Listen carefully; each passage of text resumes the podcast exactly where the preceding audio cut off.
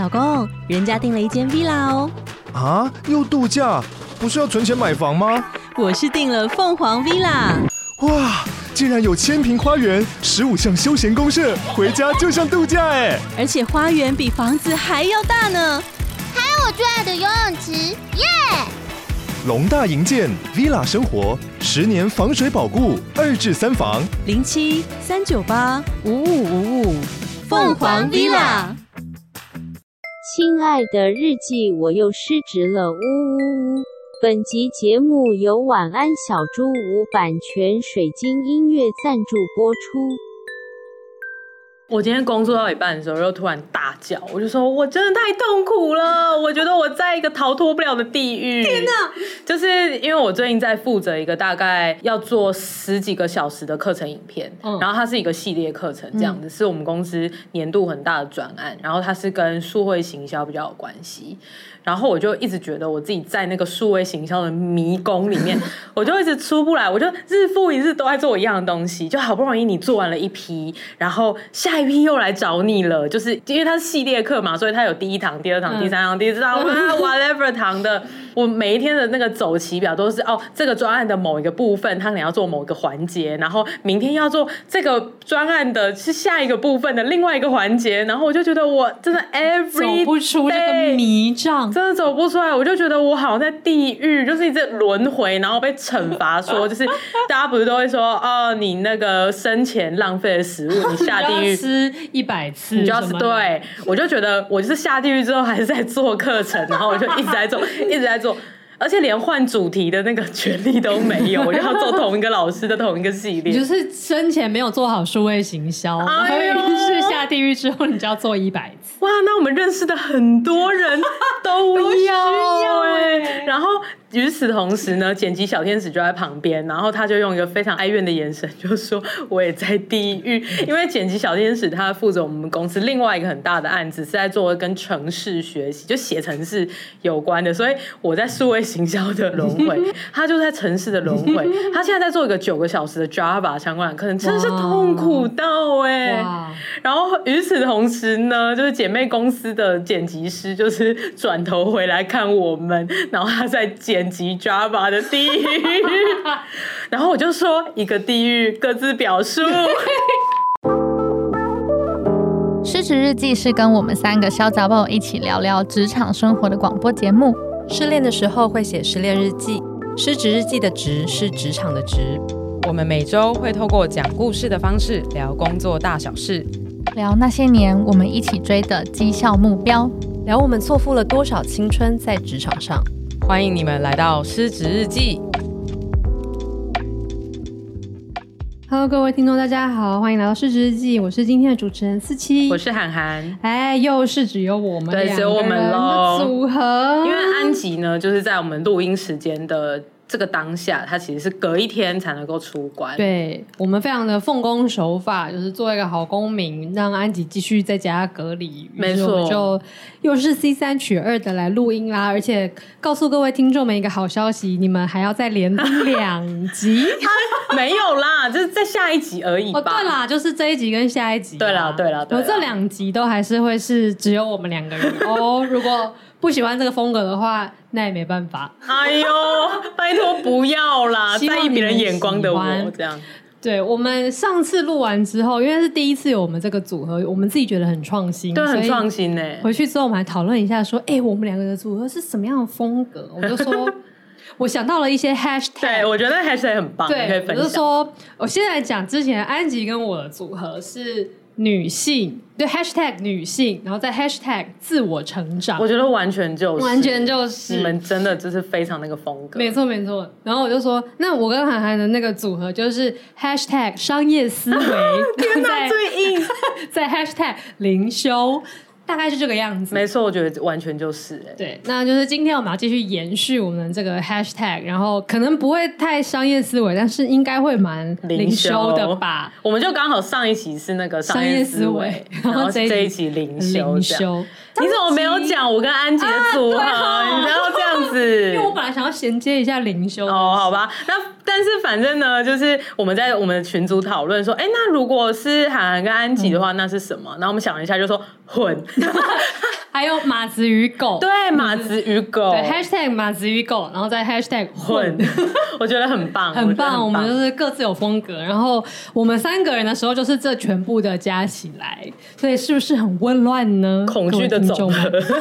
然后我们上一次结束之后，因为本来好像不是很担心是票毒，对啊，结果有听众在小盒子来讯说那一集他真的听了五次，真的假的？我很是你的小账吧？没有，他是说他觉得很发人省思，哎、说他真的听了五次，我觉得超扯的，因为谢谢他、欸，我自己说我要听五次，其实并没有真的听五次，我就听了一次。哎，拜托，我自己有听两次，你有听两次哦？我就开车的时候在那边怕票毒，就会开起来刷 刷播放量，没错。然后我发现说，哎，好像这种奇妙风格，也许有人是蛮喜欢的。那我们今天就更猎奇一点，今天更猎奇一点。今天的故事主人公是涵涵，是的。然后涵涵想要聊一个关于他。算是很久以来一直都有的一个金钱的焦虑，是哎、欸，嗯，是金钱，是 money 那个金钱哦。不是月经钱的不是金钱哦。对，哎，上次那个还在那边说，我那个就是金钱怎样怎样怎样的时候，我还想说，你说的是月经还是说的是 money？这次是 money，这次是 money，谢谢。哎，可是我发现，就是讲月经的那一集，其实播放量也蛮高的哦，真的哦、嗯。因为可能这是广大女性朋友的一些困扰，同样的痛点，没错。可能也有一些男性朋友也会有困扰，因为就可能你身边的女性很为此困扰，而且男生其实也有月经哎，有吗？但是我觉得男生。的月经应该是比较是用月经来比喻一个低潮这样子哦。那他们也会一个月一次吗？好像年纪比较长了之后会诶、欸。哇，好惊人哦！因为就是我那天好像就是在跟姐妹公司的老板，因为他是男生嘛，然后就是我就在那边讲说哦，我最近月经快来，然后就觉得烦躁什么的，然后他就说哎、欸，我觉得我好像也是月经来。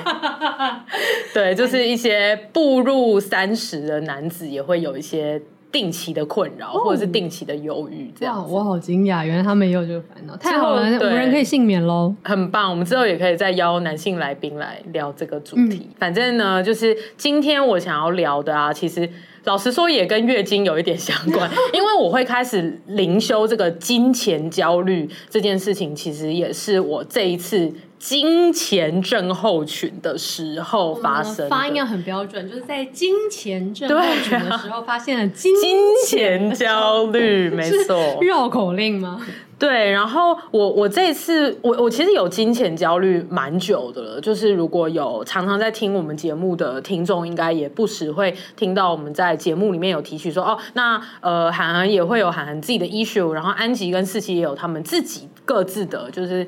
无论是从童年也好啊，或者是呃求求学期间等等，反正我们的成长的历史以来，我们人身上都会背负一些业障。对，就是像我就要聊了六集的失败，对对对，失败啊，或什么 needing attention 啊之类的，然后。在韩寒身上呢，其实金钱焦虑这件事，其实就一直是一个很大的问题。呃，只是我之前比较少在节目上面讲，也是因为他好像跟工作没什么相关。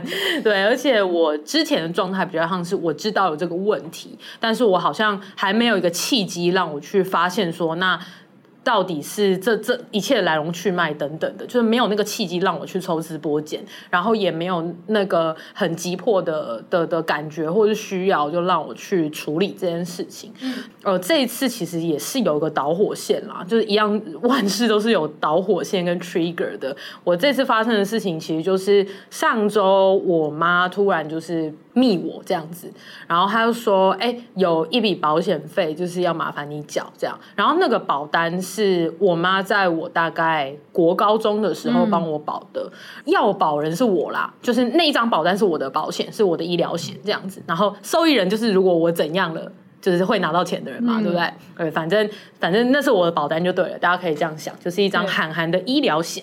然后呢，那个保险费是大概一年。”四万多块、五万块这样子，嗯、我也是从大概这一次开始才是我自己交这样子。嗯，对，那呃，我的状况其实是呃，以前呢、啊，就是我妈有做过一阵子的保险业务，然后也做的还算不错，所以我们家的家人通常在那个时期都有帮我妈买了几张保单，这样子、嗯、就有点帮她做业绩。这跟我妈完全一样，我妈也是当过一阵子的保险业务，所以我们家的保险是很齐的。哦，对对对对对，是好或不好很难讲啦。对，就是有的品。值就是你很难说，没。但是总之种类都有，就是寿险、医疗险、癌症住院什么的，就是至少都有。付啊，什么什么东西的，对对对对对，大概都是有的。但反正呢，就是这这次的导火线是我突然要缴这笔保费这样子。然后虽然我觉得四五万块这个数字对我来说目前不是一个很难的数字。因为毕竟我自己开公司也有一点点一些成果啦，对，不能说是非常稳定。到 到今年年底，客户的钱都打进来之后，才算是哎，真的都很稳定。但是以现在的状况是没有问题的，对。但是我就从我妈告诉我说要缴保险费开始，我就会我就心情非常非常的差，然后包含了就是保险费缴纳的麻烦，然后我我想要刷卡。分期领领那个刷卡金等等的，就是这件事情的处理也让我觉得整体都很烦躁，然后也有就是跟我妈要一些资料等等，也都让我心情非常的差。嗯，然后我就想说不对啊，为什么我会因为这件事情又这个样子？嗯，然后刚好又是金钱症候群的时候，所以我就想说好，那就是来认真的思考一下这件事情。嗯，然后我就有跟泰做讨论。发现说，其实我有个情绪是说，我知道这张保单是我的保障，嗯，呃，我现在有独立的经济能力之后，我自己来缴纳，我觉得是一件合理的事情。是，可是呢，我就突然脑袋中当中冒出来一句话，就是。为什么什么事情都是你们帮我决定，然后我要盖瓜承受？哦、对，就是我真的是突然之间跑出了这句话，嗯，对，就是盖瓜承受这四个字，然后我就开始循线去开始抽丝剥茧，然后才发现，我觉得我的金钱焦虑这件事情啊，其实也是。我爸妈造成的，是我爸妈在我身上施加了一些行为，导致我有了这个焦虑，然后我要改瓜承受。嗯，从小到大，我觉得不管好的坏的，我觉得当然也有很多好的，但是坏的其实我自己觉得也没有到很少。但是这些东西好像都是我爸妈在我身上施加，但是我并没有那个，我没有得选。就是因为他们是我父母，所以我只能承受。嗯，或者是在我非常小的时候，我甚至连我自己有选择权都不知道。嗯，然后呃，他们对我造成的影响，就是一一直到现在，导致我变成了呃一个有非常非常深的金钱焦虑的人，这样子。嗯。然后这个时候呢，其实就应该要跟听众分享一下我爸妈之间的关系。对，就是我是一个在没有到那么和睦的家庭长大的，就大概在我小学二年级的时候，我不确定有没有在节目上讲过。我就有一天晚上半夜，我就突然想尿尿，然后就醒了。然后醒了之后，我就发现，哎，为什么就是家里的客厅是亮的？然后我就发现我爸妈在谈事情。然后我就开始偷听，然后也不是说有意要偷听，而是那就睡不着了。然后就发现啊，我爸妈居然在谈离婚。嗯，然后他们就，我就断断续续听到一些声音，就说，呃，什么你不爱我啊，或者是你爱那个女人呐、啊，啊、对，或者是这件事情等含十八岁之后再说，等等的。嗯、对，就你小学二年级的时候，二年级的时候就听到这件事情。然后对于那个年纪的我来讲，我觉得非常的冲击。对啊，嗯，因为我那个时候的我知道我爸妈蛮常吵架的，是对，但是我没有想过哦，原来一爸爸可能有外遇。然后二，原来你们是有考虑要离婚这样子，而且小学二年级的你是很可以 get 到外遇跟离婚这两个概念的哦，好像可以吧？因为这两个东西小朋友会知道吗？突然觉得有点厉害。你累到的应该就是电视剧上面演的，哦、对，就大概就是哦，就是爸爸爱上了另外一个女人，哦、对，或者哦爸爸劈腿这样子的概念，嗯嗯嗯嗯、对，就是多多少少是有的，但是。我觉得蛮冲击的。是啊，因为你不会觉得那个事情是会发生。没错，没错。而且我在一个想尿尿的半夜得知这件事，我也还不能去尿尿。天哪，竟然还没尿，没有闪出来吗？没有。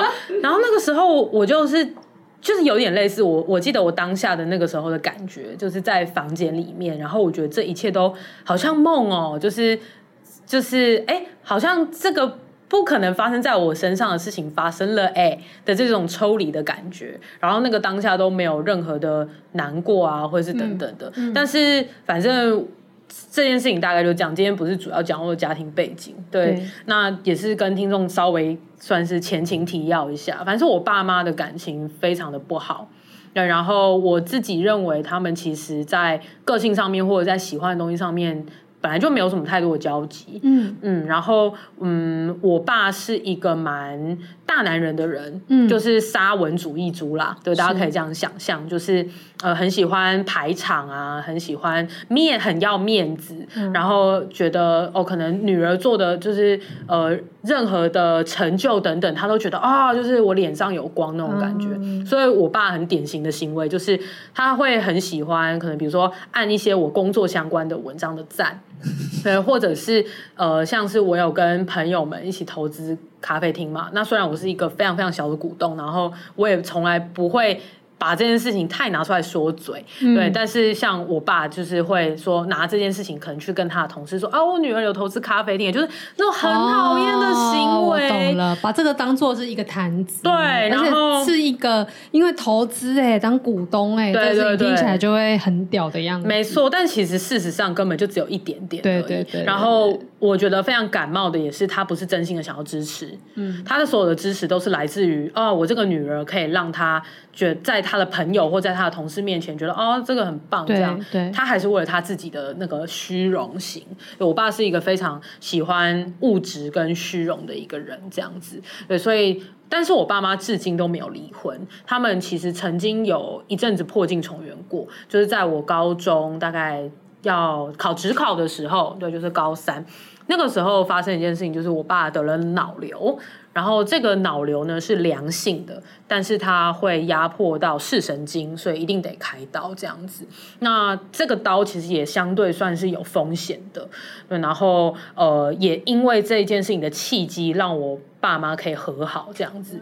然后我爸也真的因为这件事情就断了那个外遇，不然那个外遇是从小二，就是我小学二年级一路到我高三，其实蛮长久的耶，很长久，蛮不容易的哎。对，就是我跳脱说。那是你爸的外遇这件事，我会觉得是一段良缘吧，就是真的持续了这么久，哎，没错没错，蛮蛮神奇的。对，那我们就不聊外遇这件事情，但反正破镜重圆之后呢，直到最近，就大概我从我高三到现在，应该也过了十几年了吧？对对，那。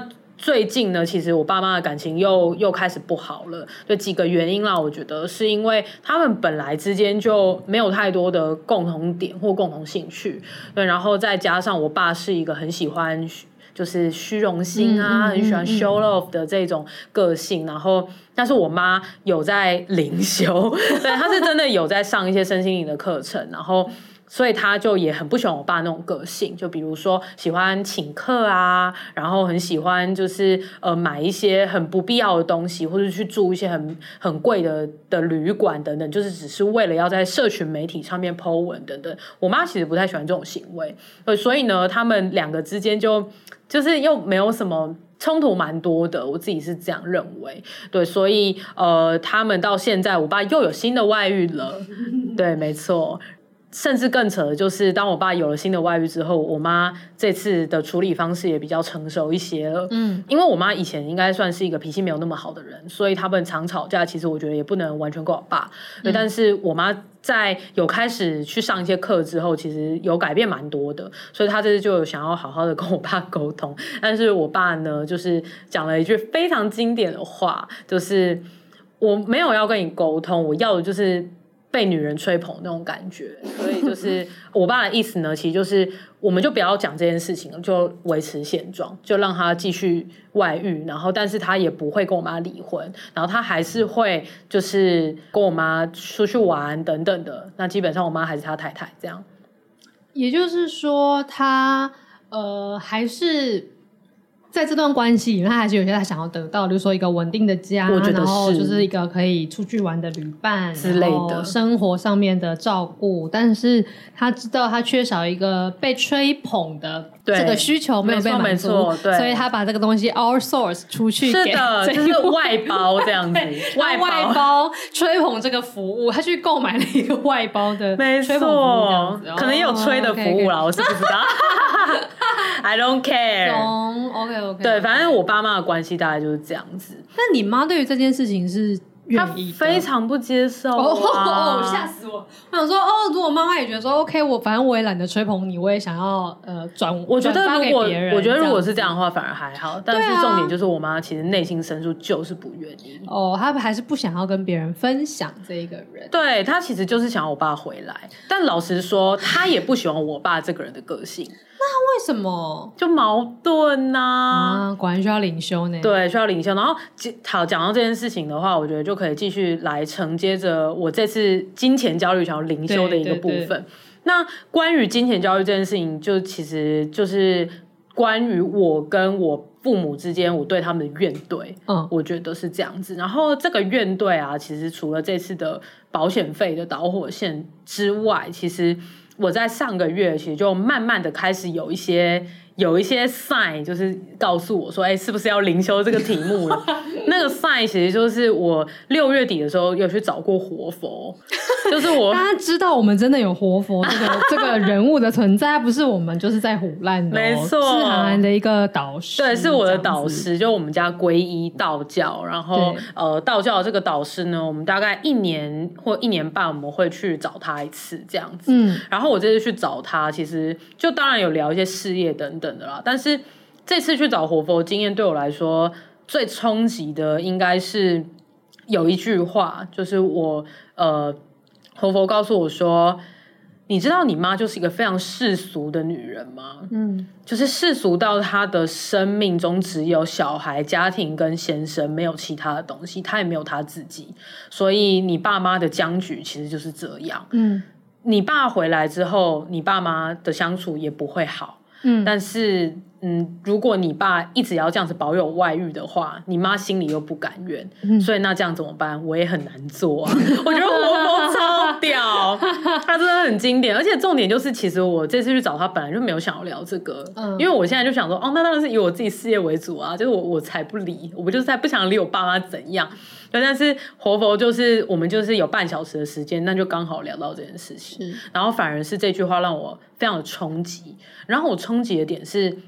在这几年间呢、啊，就是我因为家里的缘故，或者因为我自己学之前是求学嘛，现在是事业，其实也去找过活佛，大概也有个七八次。是，我这是一个长达好几年的一个一个习惯。那直到这一次呢，他。告诉我说，他从来都没有那么严厉的去指责过我妈这个人，对，就是而且是身为一个女人这件事情，他就说，呃，某某某，他就讲我妈的名字，然后就说她是一个真的非常世俗的女人，然后这一句话在我心里其实就烙印的蛮深刻的，对，然后那个深刻的感受呢，其实是就是原来我一直那么爱的妈妈，其实在在。客观的角度来讲，他是真的蛮糟糕的嘛？这种感觉，就是他其实是一个并没有在我记忆或是我习惯中的哦，我妈就是一个这么棒的妈妈，这样子。就是我觉得她棒的点有很多，嗯、包含了她完完全全接受我是一个女同志，而且她也对胎座非常的好，甚至是把她当成自己的女儿，嗯、或者是她对于。呃，我对于年轻人的种种的行为之开明啊，嗯、等等的，然后我们也会聊很多很多其他的事情。对，对，那呃，但是呢，其实就是在家庭关系这件事情上面，我从来没有用一个那么那么检讨的角度，或是用一个客观的角度去看说，哦，原来我妈是一个那么没有自我的人。嗯，对，以至于她其实在这整个家庭关系当中。他其实也错的很多，是对，并不只是外遇的爸爸跟那么沙文主义猪的爸爸，完不完全是爸爸的错这样子。嗯、我一直觉得我自己有有逃避去面对这件事情，就是其实我妈也是有很多地方是做错的地方。对，那。这件事情其实除了活佛点出来以外，我觉得在上一次真的是好几年前了。就是我有某一次去做心理咨商，嗯、然后咨商老师就告诉我说，我那个时候大概才大三吧，所以对于自我的探索也没有到那么的深刻。但是那一次咨商老师就跟我讲说，其实你没有，你为什么没有对你妈妈有生气或者是怨怼的感觉？他其实很讶异。然后他压抑的点是，呃，根据我跟他分享的东西，其实我从小应该是跟我爸比较亲的，因为妈妈以前脾气没有到那么好嘛，嗯、所以可能一些好玩的等等的都是呃我爸在在带着我出去玩，对，然后做功课啊，或者是讨论学业，其实我爸也是用了蛮多心力的。嗯、就虽然他用一个嗯非常。就是打骂教育的方式，对，就是造成了我日后心里有唱衰鬼，对对。但是呢，其实我小时候是真的跟我爸爸比较亲的，嗯。但是呃，到直到我爸妈的关系生变之后，其实我就是完全跟我爸站在一个敌对的角色，直到现在，我觉得都是那。这个敌对的角色曾经可能在他们破镜重圆的时候有好一些，可是到后来，我爸自己越来越脱序，然后他又再度外遇啊，等等，就是这种非常沙文主义的行为跟虚荣，那么那么更加的变本加厉之后，其实我又跟他变回一个敌对的角色。嗯，对，那那个时候，智商老师就点出来说，其实你应该依照这个成长的经验来讲，为什么你不会选择站在你爸爸那边？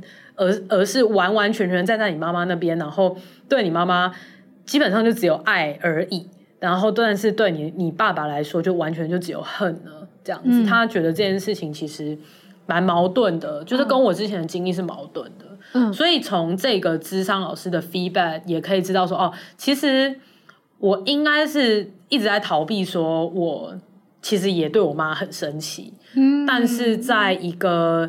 呃，外外遇的情况下，然后我爸在我小时候常常因为外遇就不回家啊，然后让我妈在家里快踢笑啊，等等，就是这种情况就会让我觉得爸爸就等于坏人，嗯、然后妈妈就等于一个受害者，嗯、所以我一定一定一定要站在我妈妈这边。对，嗯，所以这个敌对关系，我觉得其实也是。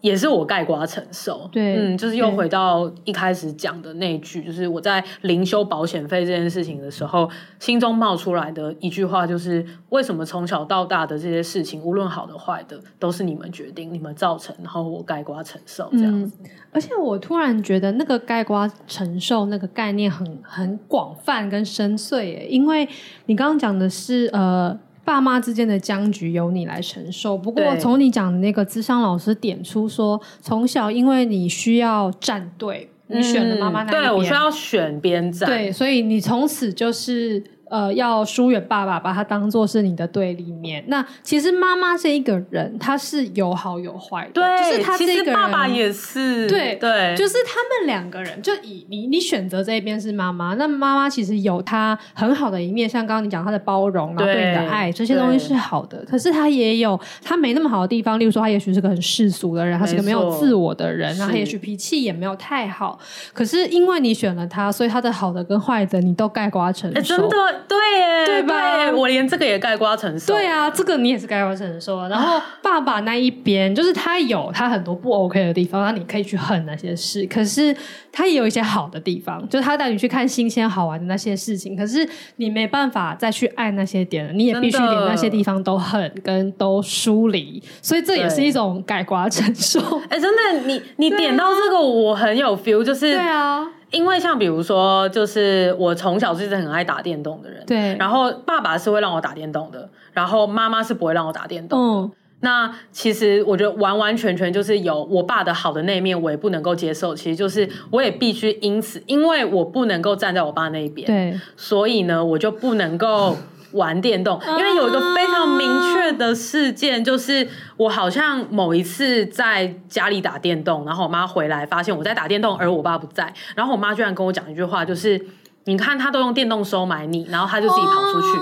Oh my god！这个记忆我已经尘封很久，被你勾出来，你很厉害。而且就是他这句话，我觉得他完全就是会埋下你心里的种子，说以后如果我又打电动，就代表我被爸爸收买。可是爸爸是坏人，我不可以被他收买，所以我不可以再打电动。没错，没错，我真的很对我真的要疯掉。这个心理机制好可怕哦。对我，我就是大概从小三、小四开始就是活在这个城市。没错，我就 Inception。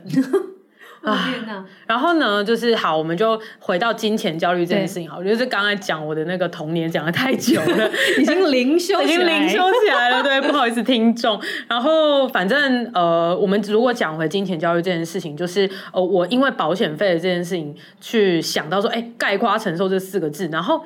当我有这个念头之后啊，我真的满腔的怨怼从海底轮整个漫出来，哎，就是海底火山爆发一般，真的就是五百的那个火山 要跳那个要跳那个舞，需要跳哎，对啊，然后而且很扯，就是我不只是对我妈的怨怼漫出来，就我爸的就不讲了啦，一直都有啦。对，那我我对我妈的怨怼漫出来，我甚至连我对我妹妹们的怨怼整个发疯，新角色。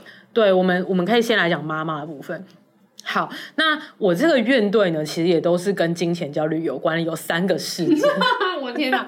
第一个事件叫做补习费人球事件，就是那个医医疗人球，有没有听过？有有有。对，救护车送来小妹，对，邱小妹，没有人愿意医她。我的状况就是没有人愿意帮我出补习费。哦，怎么会这样？这个很闹，就是我爸妈的关系啊，就是不好到他们都不会讲话。所以我就会是传声筒。那比较简单的传声呢，就是哦，今天晚上吃什么？哦，去吃哪家餐厅？那我爸可能就会说，那你去跟你妈说几点出门。然后我妈可能觉得，那你去跟我跟你爸说怎样怎样这样子。所以我的童年就是一直充斥的，哎，你去跟你妈说，你去跟你爸说这样。然后补习费这件事情啊，我觉得也是。在我的心中烙下了很深的金钱的焦虑跟恐惧，嗯，因为我就是那种我要认真起来，就是我会很认真的人。所以如果当我自己觉得我在功课上面会需要帮助的时候，我可能就会去问一些同学说：“哎，那你们可能都是去补哪一间理化啊？”那哦，人家可能就会推荐，然后我们就一起去上课这样子。嗯然后我就会回家去跟我爸妈说，哦，我觉得某某的那个理化老师教的很好，那他一个月大概多少钱？然后我想去上课这样子，常常就会发生说，哦，我这个月的补习费就是理当是要找我爸拿，但是我爸可能就会因为某件事情在生我妈的气，他就会说，我没有钱啊，你去跟你妈拿。然后我就要去跟我妈说，哎，我要交补习费，然后我妈就会说，你为什么不去跟你爸拿？就是你不是袁家的小孩吗？你要补习费，你要上课，你就跟袁家人拿，就是会这样子划清界限哦。嗯、就是他们两个在一的时候是这样子夸张的，嗯、然后我就会就是变成人球。然后我曾经就是会当过整全班补习班就只剩下我没有缴补习费，然后我觉得非常丢脸。我就想说，我们家是很穷吗？我们家又就是一个小康家庭啊，那怎么连这个一个月大概两千块补习费拿不出来？而且人家的爸妈不是都是逼着小孩去补习吗？对吧？而且我也没很夸张，我不是找什么一个月一万块补习啊，我就找一个很合理的价格的啊，我都已经自己找，你还想怎样？然后。反正就是常常会这样子来来回回，然后我记得啊，就是那个时候，呃，我刚刚讲那个事件大概是国中，然后高中的时候也有再度发生过一次，然后也是呃，因为要考试了，所以我就自己找了一间我真的很喜欢的老师去补化学，然后那个时候其实也是要缴补习费，嗯，然后我就先跟我爸拿，然后我爸那个时候又不知道是哪根筋不对，就是又在气我妈，然后就说他不要出这样子。然后我妈当然她也没有要出，她说你去跟你爸拿，我真的没有钱了，我们家就是很穷这样子。然后我真的只好一个人半夜坐在客厅哭，欸，哎，我是真的坐在客厅哭，我想说就是我们家。拿不出补习费，我们家很穷吗？然后我真的是坐在客厅哭，然后哭到我妈从地地下室，我们房间在地下室，然后她就从地下室走上来，然后拿给我一个信封，说我会帮你出啦，这样子。然后我心里就想说，你要帮我出，你为什么一定要让我经历这些？对啊，啊，讲到又差点要掉泪。嗯，对，然后反正这就是补习费人球事件。还有还有一个很瞎的，第二个事件叫做组电脑事件。组电脑事件大概是发生在我小三小四的时候。嗯，我这次写脚本才发现，我真的蛮会记恨的。不要惹金牛座啊！金牛座很恐怖的。那反正组电脑事件呢，就是我大概小三小四的时候，就真的很喜欢打电动。嗯、然后那个时候我就呃家里的笔电啊，就是跑不太动这样子，所以我小舅就是我妈的弟弟，他非常的疼我。然后他就说：“哎、嗯，海，那我帮你组一个电脑。”然后他就说要送给我这样子，嗯，因为我小舅那个时候也是事业蛮有成的，然后还没有结婚，还没有小孩，所以就是把我们这几个就是小孩当做他自己的小孩疼。嗯、然后呢，我就非常的开心，就期待小舅都会跟我 update 哦。小舅专案管理很强，他都会说，哎、欸，韩我这次已经帮你买到什么透明的那个主机壳，很帅，什么东西的。然后我就真的很期待，然后他就会每周我们回阿妈家的时候，小舅就会跟我分享说，哎、欸，我帮你组到哪里了。嗯、然后结果最后电脑。组完了，然后我爸说不准拿那台电脑，为什么？这莫名其妙哎、欸！然后我爸居然就说，袁家的小孩袁家自己养，你不准拿那台电脑。然后我想到，Oh my god，我真疯掉哎、欸！你如果要养我的话，你早要先买电脑给我，干你娘！对啊，这个真的很气哎！而且那台电脑就是这样组好了，然后我已经被。就是一个礼拜又一个礼拜的期待，然后最后不准拿，而且我觉得真的没有拿吗？真的没有拿，而且我最气的就是我爷爷奶奶居然支持我爸，我爷爷奶奶说那没关系，我们就不要拿，然后结果好像是我爷爷出钱，然后让我买电脑。那个时候是你几岁的时候？大概小学的时候，所以他们已经是就是呃外遇事件已经发生，已经发生，然后已经吵了大概至少有两三年了，嗯。嗯就是一个很夸张，就是组电脑事件，我心里就是烙印了一个，就是好，我现在又不能得到我想要的东西，对对 对，然后，但是我想要的，我爸又不给我，对对，那呃，应该说我我觉得理性上来讲，当然那么小的一个小孩子不用买到那么好的电竞等级的电脑没有错，但是。也是因为那么小的小孩子，我的生活当中的玩乐跟娱乐其实就很单纯啊，就很纯真。就是我喜欢什么，我喜欢打线上游戏。那我把书好好念好，我就是想要打线上游戏啊。就它就是我的休闲娱乐，跟我的朋友交流的方式。所以我就会觉得这件事情也被剥夺了。嗯，然后呃，我又没有办法。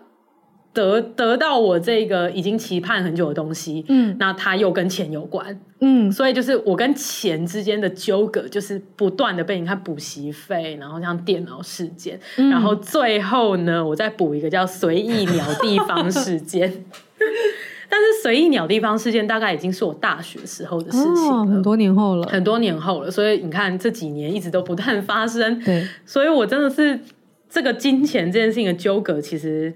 对啊，我觉得灵修起来应该真的就是我家庭造成的。是，随意鸟地方现在是这样子的，呃，好像某一次好像是跟母亲节或者是我妈生日有关的，嗯，对，基本上是跟妈妈有关的一件事情要庆祝，嗯，然后我爸就找了餐厅说要去吃一零一的随意鸟地方，对，然后呃，我们家的习惯是这样。因为我爸是一个非常大男人的人，嗯，所以我们家要去哪里玩，要吃什么样的餐厅，要住什么饭店，都要是他决定。而且他也非常热衷于规划这件事情，嗯，很有可能呢，是因为他想要在社群上面 show off。对，那呃，所以随意鸟地方这件事情其实也是我爸决定的。然后我们就一行人就是开开心心去了一零一，然后就到了随意鸟地方这样子。然后呃，要到点餐的时候，就发生一件事情。我爸就突然说，就是，哎，那个我们今天就单点就好了，我们就可能就是一个人点大概一个意大利面或者是那个披萨，我们这样吃应该就够了。然后我妈就有点不理解，就想说，你到了随意鸟地方，然后你叫我们全部都点意大利面，然后都要单点，什么意思？嗯，但是我妈也没有，就是马上要跟他吵架。毕竟这个时间线已经是在我大学了，所以我妈已经有开始领袖，所以我妈就也也有提出意见，就说就是，哎，那想说都来这边了，那要不要就我们点一个四人套餐？反正我们全部人就是大概五个嘛，因为我爸妈加上我跟我两个妹妹，就五个人吃四人套餐，这样子套餐大概四千多块，也觉得以一个庆祝来讲是很合理。那以分量来说也 OK。然后我也觉得很合理，然后就我爸就说不要，我爸就说我们没有那么宽裕啊，我们为什么要点这个这个套餐？他就说就没有关系啊，我们就其他人就点面就好了。就是今天是那个要要庆祝你的事情，所以你点一个羊排这样子，或者你点一个牛排这样。我心里就觉得超莫名其妙，就是什么叫做我们没有那么宽裕？如果我们没有那个预算的话，你就不要选这间餐厅就好啦。然后。然后我妈就是也是，我觉得她这件事情上面也的确很可怜，毕竟是要庆祝她相关的事情。然后餐厅她又不能自己决定。然后她来了现场之后，只是想说，难得就是小孩都在，因为那时候我已经大学了嘛，所以其实我也常常不在家。那就想说，难得小孩都在，那为什么不就点个四人套餐？你才四千块，这样一个人除起来也不到一千，一个庆祝来讲是很合理的。然后结果我爸就生气，我爸居然就说，就是。没有啊，就是我们就这样点就好，我们就单点就好了。然后我妈也生气了，我妈就想说，我们难得开开心心、心出来吃饭，为什么你一定要这样？然后我爸就一直把菜单丢给我妹，就说你们要吃什么，你们自己选这样子。然后他又想要他们只选意大利面，然后他我爸可能就会跟我妹说，哦，你不是很喜欢吃意大利面，然后那你就选意大利面啊，你选一个披萨这样子。然后我整个人傻眼在当场，我就想说什么意思欸？我真的超生气，我就想说，就是一你你自己要决定地方，然后你选了这里，你又不是不知道这个价位，嗯、然后再来第二个就是我们家里完全是可以负担这个钱的，只是你想要在一个不必要的地方省钱，然后再来就是今天明明就是要庆祝我妈生日，你听她的意见就会死哦，嗯，然后再来最后一个就是每次没有办法决定的时候，你就会把那个选择权丢到小孩身上，对，对。然后。我妹们他们是有什么能力决定？你们都已经在那边吵架，他们也很无助啊。嗯嗯，所以就是随意鸟地方事件大概就是这样，它就是凸显出了，我觉得我就是一个缩影吧。就是我从小就会在一个我明明其实知道我们家里应该是有余裕的，但是我爸妈的口中就会说一直在洗脑我说我们家非常的穷，我们没有钱。对，所以现在到底是有钱还是没钱，我不知道。嗯。然后呢，再来就是他们之间的争吵，就会呃把这些争吵导火，就是都会烧延烧过来我们小孩身上。嗯，他们两个之间没有办法沟通，他们就想要借由小孩来沟通。嗯，可是小孩哪有能力帮你们沟通？嗯，小孩就只能盖瓜承受。对，所以随意鸟的一方最后呢，就是一场非常失败的的家族聚餐，就大家在饭桌上面都不说话。嗯嗯，然后后来结束之后，我就气气扑扑的就直接回到学校了。我就是一点都不想要，就是在那边这样子。嗯嗯嗯，对，所以从就是补习班，然后组电脑跟随意鸟地方，就是我就是在海底轮在漫出那个怨队的时候，我就想起了这三件事情。嗯，哎，我现在在想说，我们因为我们今天打算要。小龙这集要凌凶啊，要把这一集录的超级长，然后我们就切个上下两集这样。没错。那我现在想说，我们要切在什么点？因为刚刚好像差不多是铺陈完了，说他的金钱焦虑是怎么来的。然后其实我有看脚本的后面，其实是要讲说那。跟失职的关系是啥？然后他怎么样在现在我们的职场跟事业上面反映出这样的事情？跟最后我们找到了什么样的解方？然后我想要提议说，不如我们就是把这些东西都留到下一下半集。可以啊，对，没问题，没问题。哎，那个想要听一些关于那个失职的事情的时候，可以直接下去下一集再听，因为我很想要回应很多关于家庭的。可以，我们可以聊这个。想说先聊完一些家里的事，然后。我觉得那三个事件都非常的悲伤。对啊，我自己我自己讲一讲，尤其是补习班事件，我真的我也是，我讲到很想哭。补习班事件我也超想哭的，因为完全可以感受到那个丢脸的感觉，就是在全班哦，就只有我这样，对对对对对，就是只有你一个人是没办法做到别人都可以做到的事情，而且重点就是我家明明就做得到。对啊，然后我刚刚一直在想到底。爸妈的心态到底是什么？然后我突然想到，我上次也是去咨商的时候，就是是同个咨商老师哦，F Y I，对，同一个咨商老师在跟我讲的事情。他他那时候就说，我觉得这个故事蛮有趣的，我可以稍微认真一点讲一下它的脉络是什么。嗯、就是他有一次就他就问我说：“你？”因为那次我是去讲一些，就是我现在在面对我的工作啊、跟关系啊上面的各种困扰，然后就这样话锋一转的聊到说，哎，你跟之前的伴侣都是，因为我现在已经单身很久了，然后你跟之前的伴侣会因为什么原因吵架？他说我其实我们其实很少很少吵架，哎，然后我说。可是，如果你现在问我的话，我第一个想到的是这个事情，我也跟韩跟安吉讲过，因为我自己觉得很可爱，所以我就讲，我就说我们刚在一起不久的时候，有一次他我们一起去吃饭，然后他就很生气，因为他说我那个菜送来的时候我都没有啊、对对对，我记得，我都没有分他吃，我，我就自己自顾自的吃完。然后，但是他的他的那个习惯是，通常大家点不一样东西来的时候，会先彼此分享，说，哎，这个你吃一点，这个你吃一点，然后这样大家就可以都吃到尝到味道嘛。他说：“这我我后来发现，这应该是他们家的习惯，哦，因为他们很常出去吃饭，所以都一定会有这一个流程要走，所以他就觉得为什么我没有这样子，嗯嗯，然后。”就当时我想说，哦，是我要这样子，因为我好像没有想过要做这件事情。嗯，然后反正我后来就都会做这件事情，我就没有再为此吵过架了。所以我没有很把这件事放在心上。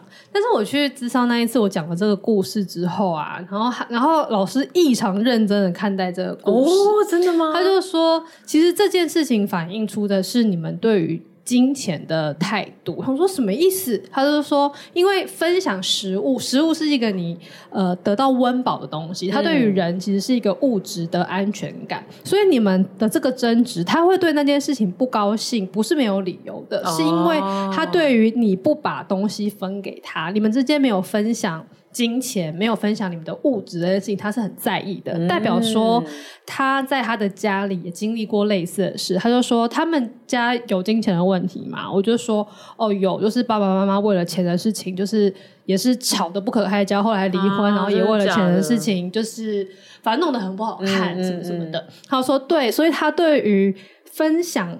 金钱这件事情会非常敏感，所以当今天你们只是去吃一顿饭，然后你没有把东西分给他的时候，他对这件事情他是会是会被踩到他的痛脚的，嗯嗯嗯，所以他才会在意到要跟你生气。我想说哦。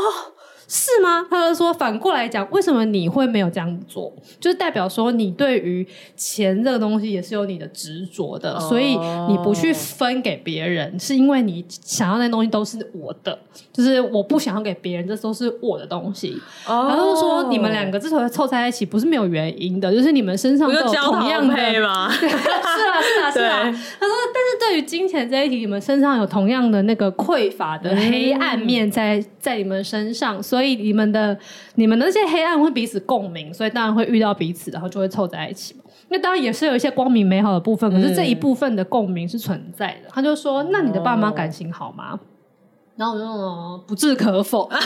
”我很难讲他们感情好不好。然后，但他们就说：“那他们小时候会为什么问题吵架？”然后，呃，你小时候你记得他们会为什么原因吵架？然后我就说。我我就说，我记得有两个，一个是就是我爸很喜欢管我妈怎么用钱，Okay. 就是他都会觉得说我妈去买个菜，为什么一次需要买三百块？嗯、就是他就觉得说，就是你有需要这一餐你要花这么多钱买这个东西吗？可是因为我爸其实就是一个。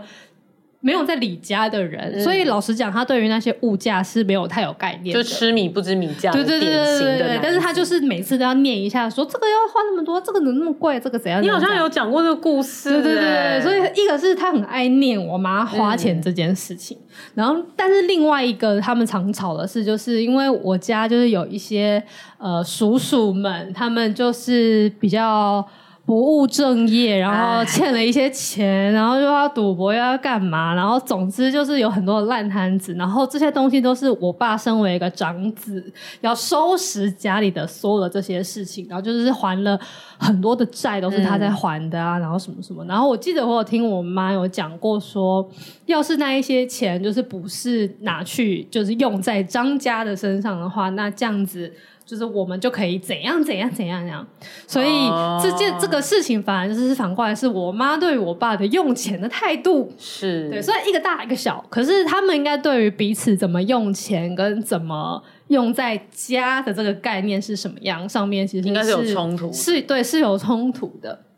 然后我讲完这个故事之后，那个职场老师就说：“对啊，所以其实你家也是有一样的事情，就是你爸妈会为有这种这种事吵架的话，那你也会对金钱是有很多的焦虑的。哦、然后他铺成了一堆之后，他就是要讲说，你对于关系或对于爱的那个焦虑，其实也是跟这件事情是有关的，因为金钱是一个非常大的能量，嗯、就是。”对于人类来讲，金钱跟爱是完全相连的，因为你给我钱就代表你爱我。啊、这件事情是非，哎、他是一个就是七十岁的老太太，他就说你给我钱代表你爱我，典型台女发言，超台女，真的七十岁的老台女的资资深的发言。但是不得不说，我也非常同意。是啊，因为。金钱这件事情可以带来的就是一些物质的安定，是啊，而这些安定其实就是跟你日常生活所需，你就是得活下来。对啊，对啊，对啊，对啊，就是人类的生存的那个爱，就是人为什么要群居，为什么要结合，不就是为了要生存吗？啊、所以当然你可以分享金钱，可以，那就是你们可以分享爱。他说，所以你对于金钱这种匮乏的意识，他就会。衍生成你对于关系、对于爱的这种匮乏意识，其实是同样是存在的。Oh、然后他这个讲了这一段，我想说哦，很有道理。然后我就想到，其实。我讲了那么多，我其实是想要呼应说，到底为什么你爸妈他们在金钱上的态度会这么奇怪？因为你家又不是负荷不了，嗯、对，我家是家道中落没错，但是就是也没有惨成那样，对，没有吃不起随意鸟地方，也没有缴不出补习费，对，完全没有。因为我想说。像我家是真的会有一些金钱上面的困扰，就是哎、欸，那个赌债真的太多了.我不是必须要去解掉一些定存来还啊，oh, 或是干嘛？但是听起来你们其实没有那个问题，那个时候是没有这个问题的。对对，所以我觉得感觉上比较，因为他们的那个推脱之词很多都是在互相推给对方，是没错。这个就是你应该要给吧，你应该要给吧。如果我们按照刚刚那个老师的话，你把钱跟爱这两件事情互相翻译，寻、oh, 找取代的话，我觉得听。起来很像是他们都在认为对方对自己的爱是不够多的，的，对，我觉得就是这个这个爱应该是你要付出的，不是我，我付出够多了，哦，所以这个东西你要去找他。然后他们在吵这个事情的时候，根本就没有在想孩子的事，他们眼中看到的其实是。对方对自己的爱不够，对，然后他们是一个 trigger，对，我们只是导火线，就跟灵修的导火线是保险费一样。对，你们就是他们的导火线，他们他们根本不是在考虑说，就是呃。我我谁爱小孩比较多，或者小孩现在需要什么东西？他们眼中看到的是你不够爱我。我觉得完全就是这样。我觉得我妈很明显嘛，就是因为我爸去外遇了。对、嗯，但是我心里知道，我爸其实也是。对，因为呃，我爸的一些虚荣等等那些大男人方面需要被肯定的，那其实也算是某种程度上他需要我妈的爱。是啊，但是我妈又不想迎合他。是啊，对，所以他们两个就是一个怨偶啊。对啊。哦，真的疯掉哎！所以他们的这个行为完全就其实都只是在喊着说你不够爱我，但我想要你爱更多，但是没有人想要妥协，所以这个事情就变成是变成要你们来接受这一切事，就是即使他跟你们都无关。然后我就想到，就也一样又回到我那一次之咨商，因为我跟他的状况比较不一样，就我自己的 issue，就我之前讲过那么多，就关于失败啊，然后关于什么什么的，然后。我我比较大的 issue 其实是我是一个被忽略的小孩啊，对。那这一题我们可以有空的时候再聊。之前的集数也很多，怎么讲内在小孩的、啊？对对对对对对，没错没错。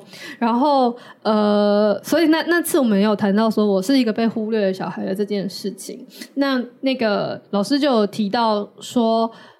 对于你来讲，你的这个小孩会觉得你的你的家人是不爱你的，然后你的所有那一些你的恐惧的跟等等都是来自于你觉得你是不被爱的。他说，但是实际上你的爸妈并不是不爱你，他们是因为在你小的时候，他们自己太悲伤了。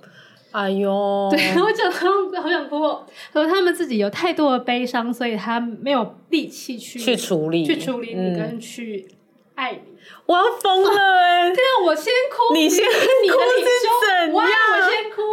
然后我就想到，就是你的故事，为什么我刚刚会那么有共鸣？尤其是补习费的那一段。虽然说我没有类似的经验了，可是我觉得那个感觉是很共通的，就是他们自己陷入自己的那个对对方的生气、跟不满、跟甚至也许也有恐惧之中，然后。就是他们自己有他们自己的悲伤，悲伤到他根本没有办法去承受你们这些小孩需要他们的爱的这件事。所以其实某个程度上，我跟我的妹妹也妹妹们也是在我跟我爸妈之之间的这样的战火之下，我们也是被忽略的那一些。这样子。对啊，啊天哪，我好懂哦！我刚刚就觉得天哪，我太有共鸣了。你居然就是在这边认真的哭了，欸，你赶快喝一口那个珍珠。对，我还要再对你咬给 对咬给听众听，快点 嚼这个珍珠，好难听，好难听啊！对，大概是这样子。天哪，疯掉哎、欸！对了，所以就是想要这集其实，因为这集本来就一开始就是在讲金钱焦虑嘛，等下我要把珍珠吞下去。珍珠，珍珠奶茶。然后想说，就是因为这这个。这个是为什么我们今天本来会觉得说可以聊这个事情，是因为的确下下一集啦就会讲到说，对，它其实跟工作也蛮有相关的。因为金钱其实会，它就跟工作这个超相关。毕竟我们工作不就是为了要换到钱吗？对，换到 X，然后 X 里面通常都包含钱，一定会有一部分是钱的啦。对对对，嗯、所以呃才会觉得这个主题是可以放在失职日记聊的。但是我觉得即使讲到这里，就是都还没有讲工作的事情怎么样。应该大家也会蛮有共鸣的吧？就觉得哪一个家庭不会为了钱？我觉得多多少少都有、欸，只是吵的方式不一样。没错，没错。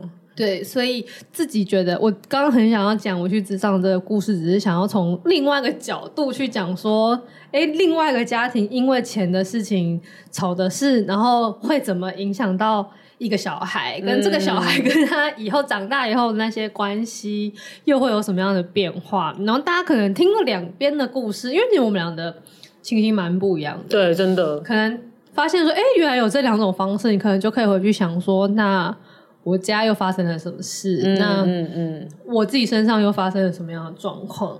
对，但这这件事情其实是蛮深的，所以、嗯、呃还没有心理准备，或者是你其实还没有想要面对这件事情的时候，其实我觉得也可以就放过自己，因为像金钱焦虑这件事情，我大家应该也可以很明确的从我之前的那些事件 听到，我从很小的时候就开始 suffer，然后一直到我念了心理系，然后开始比较有有这些概念，然后我去找智商老师，然后或者是我去找活佛等等的。嗯其实就一直有这个机会，是让我再多想一点，多想一点。可是也是直到我觉得真的是这个礼拜，就是这一切的拼图好像都拼起来的感觉。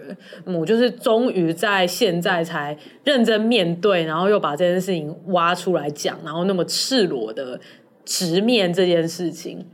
我觉得超难的啦，嗯，真的超难，就很像我们上上集提到那个什么，哎，还是上一集啊，有讲到那个耐心跟原谅，对对对，其实这都不是一个你可以努力的事情，这都应该是结果才对，对，所以也很有可能是我花了千百种方法要逃避去灵修金钱焦虑这件事，但是我试了千百种方法，最后。我就是没办法逃避了，所以我终于来面 对，也是有这个可能性。既然都要灵修了，我想要在这一集结尾，在一个超级灵修，不是超级迷阿。你是不是打开我心？没错，因为你刚刚讲那句话，我突然触动了一些什么，就是说，嗯，金牛座是很会计划，我想说不会啊，金牛座不会特别会计划，啊，真的吗？天蝎座才对。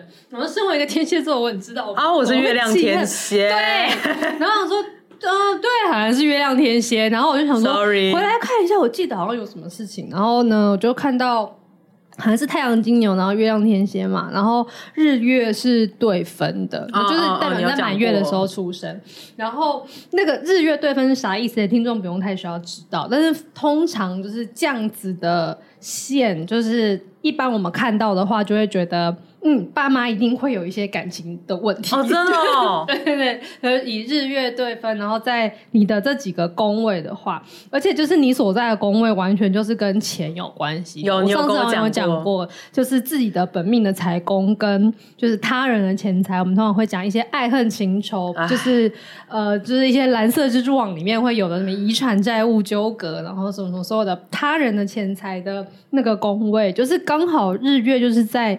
这两个地方讲这个迷阿的事情，只是要讲说，如果你是已经是金牛天蝎轴线，然后是日太阳跟月亮，然后又在二宫八宫这两个地方的话，因为金牛就是没救了的，对，不是啦，就是他本来就是一个超级物质的对，金牛很物质，然后天蝎座又是那么执着跟紧抓不放的星座，所以你那一个金钱的焦虑，几乎是从你出生的时候在星盘里面。应该是说，从你还没投胎的时候，从、oh, 你选择说我要在这个时候出生对的时候，这个事情就已经写定了。我为什么要刷这么难副本呢、啊？我！有时候看我的星盘，我也会这样觉得，想说你是想要拿奥斯卡是不是？剧本，你到底是在到底想干嘛？